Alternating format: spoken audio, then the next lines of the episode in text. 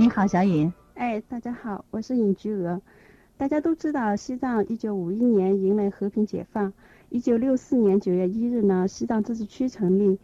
我们今天看到的西藏是一个人文风情非常独特，同时又是一个经济文化和各项事业快速发展、欣欣向荣的地方。嗯，是不是感触很多啊？对，是的，很多人去西藏回来后都会有很深的西藏情结，我也一样。回来后，西藏的太阳，西藏的蓝天白云，西藏的神山圣水，西藏现现代化的城镇，西藏定居和转产后的农牧民，还有西藏那些奋发向上的年轻人，很多很多方面都让我难以忘怀。那么，我今天想给大家说说的是布达拉宫跟罗布林卡，他们呢，嗯。现在是更加年轻了，哎，我觉得听起来有点新鲜哈。嗯，我们都知道这个雄伟的布达拉宫是是拉萨的名片，对，是西藏的标志性的建筑啊。那它和罗布林卡呢，呃，一个曾经是达赖喇嘛的东宫，对吧？对。一个呢是达赖喇嘛的夏宫，都是非常非常古老的建筑群，怎么它就一发年轻了呢？嗯，对，没错。布达拉宫呢是五世达赖喇嘛时期开始修建的，罗布林卡呢都是古老的建筑。那么经过成千上百年的上百年的岁月的洗礼，木头遭锈严重，而且呢墙面等基础也出现一些隐患。嗯嗯，对。进入新世纪后呢，中央决定对布达拉宫、罗布林卡还有。沙加寺进行彻底的维修，这就是我们通常所说的三大维修工程。总投资呢是三点三亿人民币，都是由中央财政拨花拨划的哈。哦，嗯，他只有通过不断的这个修缮，才能够让它永葆青春的。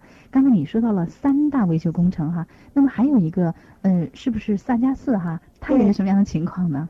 呃，萨迦寺呢，就是。呃，它的维修呢，主要是维修它的主要建筑物，还有新建文物库的哈，呃，任务也是相当繁重繁重的。嗯。那么，嗯，这三个地方呢，在呃，不管是罗布林卡，呃，不管是布达拉宫、罗布林卡还是沙迦寺，在藏族信教群众心目中都有非常重要的位置。那么沙迦寺呢，在蒙古族同胞中也有非常特殊的地位。嗯嗯，您这是说到这个维修工程，它的投资非常的非常的这个庞大哈。对对。呃，我想了解一下，我想听众朋友也想了解一下，在这三大工程之前呀，咱们西藏的这个寺庙啊、文物古迹，呃，维修情况怎么样呢？嗯，也是相当重视的。据介绍呢，在过去二十多年里，中央人民政府跟西藏自治区政府累计投资了三亿多元人民币，哈，维修开放了一千四百多座寺庙、文物古迹和宗教活动场所。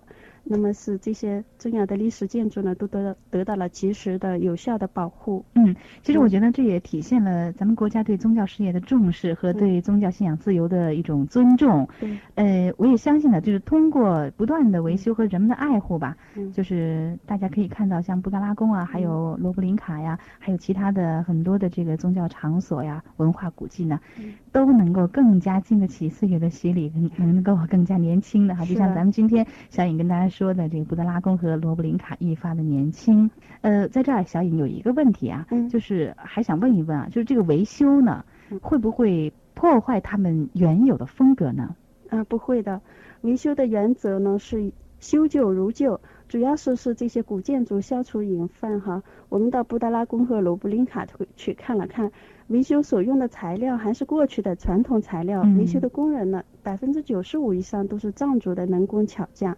嗯，维修后不管是风格、外观、样式，没有任何改变。像我们这些普通的人是看不出来维修过的。啊，是吗？是。那我们是不是现在出发去看一看正在维修当中的布达拉宫和罗布林卡？好。嗯，咱们首先去看一看布达拉宫的维修和管理。我们跟随着小颖。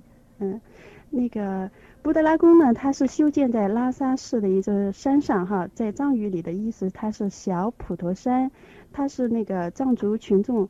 朝圣的地方，中外的游客呢也相当的多。为了保护布达拉宫，现在每天限定游客人数是一千六百人，而且是每二十分钟进去五十个人。布达拉宫那个管理处处长强巴格桑呢，给我们也介绍了一下布达拉宫的游客的情况，我们来听听。整个布达拉宫这个游客的话是，呃，一个是最多的是农牧民，本地的藏族。啊，咱们这一个是内宾比较多，咱们内地来的，一个的话是咱们外宾，就比较少的是外宾。结果呢，这个，呃，整个一年的话是就是三十多万。夏天的话是主要是咱们内地啊来的比较多，再一个的话是外宾。冬天的话是就是潮坡的老百姓，是吧？农牧民啊，啊，还有那个青海，是吧？甘肃啊，这些藏族来的比较多。嗯，那个由于那个七月到十月哈，夏天这段时间呢，去布达拉宫的游客特别集中，对布达拉宫的保护呢有一定的压力。强巴格桑处长呢还对此有一个呼吁。嗯，那么我们也来听一听。这个布达拉宫的话是一千三百七十一年了，是吧？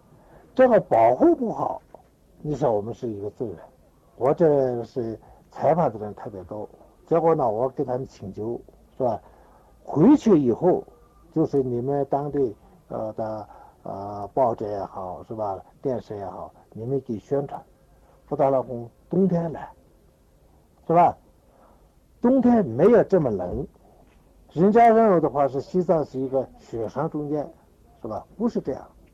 哎，这强巴处长呢，我觉得是发自内心的真诚的呼唤哈。对。呃，在这儿呢，咱们节目呢也来替强巴处长来呼吁一下啊，大家可以在冬天去布达拉宫。冬天的西藏和冬天的这个拉萨呢，是特别漂亮、特别美丽的。啊，对，拉萨一年四季都不冷的。嗯嗯嗯。那么从强巴格桑的话当中呢，我们可以听出来他对布达拉宫的热爱之情啊。对，确实是这样的。采访过程中，我们看到布达拉宫的管理人员也好，服务的僧人也好，他们都是在精心呵护的布达拉宫的。以前他们的经费很少的，但是他们省吃俭用，把主要经费都用在了布达拉宫每年的维修管理上。嗯，的确是这样。原来的时候啊，布达拉宫有很多的房子是关着的，门啊窗啊都堵死了。嗯，布达拉宫那么到底有多少房子，人们都不知道。呃，有的拆呢是九百九十九间，有的拆呢是九千九百九十九间。哼，那么强巴处长他们呢想把这个房子的数量搞清楚，就一个一个房子进行登记。哦，这个登记的时候就是，就是这个窗户堵死了，门也堵死了，怎么办？结果呢，我们开了一个窗户，一进去里头有房子特别多。结果呢，这些裂缝呀危险比较大，它的基础不得让我们屋的基础。这样以后，我们下决心把所有的原来就是堵死的那些打开，打开以后看，看了以后就是那啊基础上有毛病的，二十三个地龙。不达拉宫整个四周的那个墙水没有问题，一点问题都没有。它为什么呢？是它这个墙的宽度是有些是五米，是吧？墙的宽度，最后呢里头那个是比较薄弱吧，材料各方面，结果呢它裂缝的比较多。这次呢是主要维修是基础，结果呢下决心把基础修好了以后，再剩下的钱，屋面为什么呢？是它的主要毛病都是漏雨以后，木料蛀虫、遭锈，都是这个水的关系。从强巴格桑处长的谈话当中呢，我们可以听出啊，布达拉宫存在的这个隐患呢，可以说还比较严重的哈，呃，非常急需呃这个维修和保护。那么对这样一个世界文化遗产进行大规模的维修，真的不是一件很容易的事情。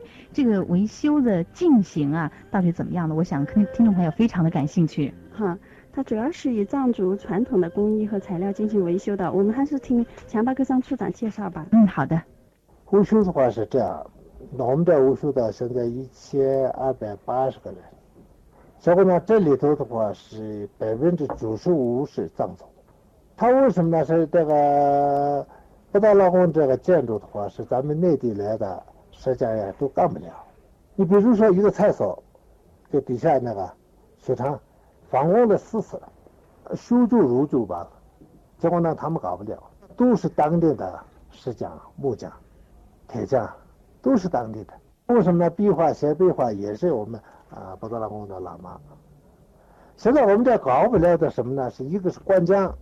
嗯，布达拉宫所有的管理人员和僧人呢，对党和政府进行这么大的维修，心存感激。那么，嗯，强巴格桑处长是这样说的。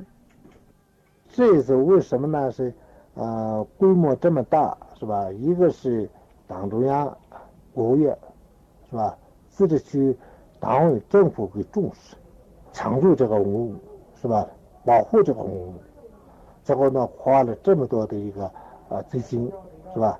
再有的话是自治区一个常务副主席、维修办公室的主任和副主任，这个规格是特别高。就是八九年维修到九四年完工的嘛，又接着又要维修，这是为什么？它是一个世界遗产。结果呢，没有国家的重视的话，这次就那个根本不可能的事。嗯，强巴克桑处长呢，他是一九八九年巴布达拉宫那一次重大维修的这个负责人。强巴克桑处长他说，只有把布达拉宫这次重大维修彻底的做完了，他才能安心的退休。那个罗布林卡呢，也是世界文化遗产，他的管理人员和僧人也跟布达拉宫的管理人员跟僧人一样，他们都是深深的爱着布达拉宫，同时精心的呵护着这个美丽的园林。嗯。美丽的园林，哎，罗布林卡非常非常美丽吗？啊，是的，走进罗布林卡，首先感觉到的是这个树的阴凉，是一个鸟语花香的地方。那么林卡原来的意思就是林子，罗布林卡树木非常的繁茂哈。雪顿节的时候呢，呃，拉萨市的人们都会到里边的草地上去搭帐篷，在里边唱歌啊、跳舞啊，嗯，打牌呀、看藏戏啊，非常的热闹。对。呃，目前呢，这个罗布林卡这个维修工程正在紧张的进行之中。那么，罗布林卡管理处处长马一刚也为我们介绍了一下维修的基本情况。那我们来听一听。好，嗯，好。呃，这次呢，就是罗布林卡这次全面维修，是可以说是罗布林卡有史以来，呃，第一次像这样大规模的，是投入最多的。也是规模最大的，也是最彻底的一次维修。这个国家呢投入了六千七百多万这个资金，把罗布林卡整个的这个宫殿、古建筑彻底的维修一次。因为罗布林卡已经是从开始的这个建筑的宫殿，就最早的建筑到现在。已经是二百多年了，将近三百年，是属于那个高龄的。所以它这个呢，木头遭朽特别严重，因为罗布林卡比较潮湿，树木比较多，是吧？环境 环境非常好，但是对对这个古建筑来呢，它主要是虫害比较严重，哎，遭朽、虫蛀。这样的话呢，因为我们这个这个建筑都是这个。是是木结构的，如果木头一遭朽，那这个古建筑就是很危险。所以都存在整个的这个所有的古建筑都存在这个木材遭朽，哎，这个隐患比较。啊，这边还有一个湖哈。对对对，这个是人工湖，啊，人工湖。所以这次罗布林卡这个从这个木材上面。可以说是彻底的进行维修。另外一个呢，其他方面，包括我们这个还有我们这个阿卡图，因为这么长时间了，过去都是小小打小闹的，头疼一头，脚疼一脚，是吧？哪个地方坏了就修一下。这次是整个是全面彻底的维修。我们这次这个整个这个维修，呃，也本着这个修旧如旧，不是把它。个原貌啊，什么都改变，原来什么样还是什么样，啊，从外观上没有变化，嗯，就所有的工地这些都是都是顶都揭掉的，接顶维修的，啊，全部顶都揭掉的，是吧？在维修过程中呢，呃，这个各个队伍是吧？这个都采取了呃一些行之有效的措施，确保文物的安全。因为我们这个殿堂里面有很多文物啊，你修的过程中要把文物先搬走，搬完修好了以后还要把这个文物再搬回来，这都是数万件文物，对，我们数万件文物，另外还有一些不能搬走的，好像我们这个壁画那是没办法搬，就就地保护。现在目前来看，还数万件文物没有一件丢失。没有一件损坏，包括我们的壁画都是安然无恙。所以这个呢，我们觉得我们这次是最值得欣慰的。呃，应该说文物保护完好呢，也是这次维修工作的另一大值得庆贺的事情哈。布达拉宫也一样的，它的文物特别多，呃，但是呢，也一样没有一件丢失和损坏。那么强巴克桑处长和管理人员以及众生人呢，把文物背起来放到安全的地方，修完后又背回来放好。现在他们很多人的背上都留着伤疤的。哦。另外，嗯，三藏寺里边的经书非常多，文物保护任务也是相当重的。哎，这一听才知道哈，我们平时只知道维修，维修不知道这文物保护，确实是这个维修工作当中的重中之重。嗯，那么还有一个值得提一下的是，罗布林卡百分之九十五以上的维修，那都是由呃维修工人呢都是藏族的能工巧匠。嗯，相信拉萨加沙市呃萨迦寺呢也是一样的。我在罗布林卡亲眼看到了让人感动的打阿嘎的场面，全部都是藏族同胞。打阿嘎，哎，这是藏族的一种，就是刚才你说这个阿嘎是一种传统的建筑材料是吗？对，阿嘎是一种西藏特有的矿石，呃，以前呢就是。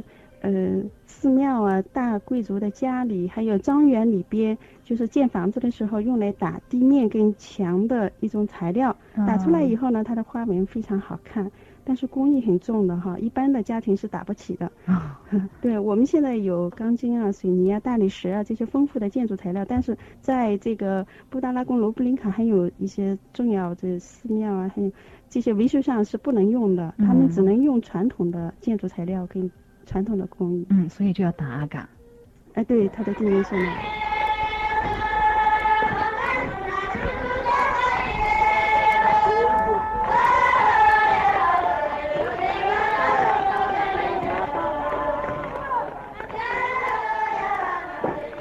哎，小颖，这是不是就是达阿嘎的劳动场面呢？我们听到的是达阿嘎的歌声。哎，对，嗯，这中间你能听到这个啪啪那个声音，那是在打阿嘎。哦哦，哎，那为什么就要歌唱呢？嗯，那个这是他们传统的嗯一种打嘎的方法吧。呃，我在罗布林卡管理人员这个翻译一下哈，采采访了一位来自西藏日喀则地区的工人。嗯，好的，那我们来听一听。嗯，你你们在唱的歌是什么意思？这大的，咱们阿嘎的哈，也不吃用的，现在那出国用的吧？你这个也不用现出国讲那也用的，现嘛讲那你用的要么的，这看出国了些也吃的了。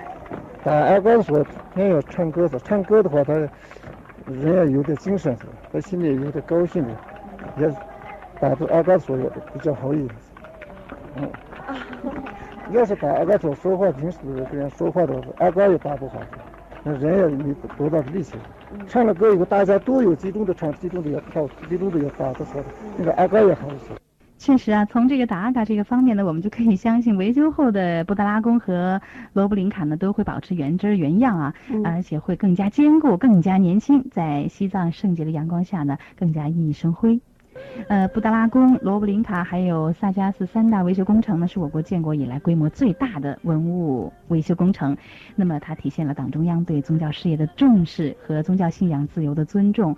我们相信呢，不仅布达拉宫和罗布林卡会更加年轻，而且整个西藏自治区在社会主义建设过程当中也会越来越年轻的。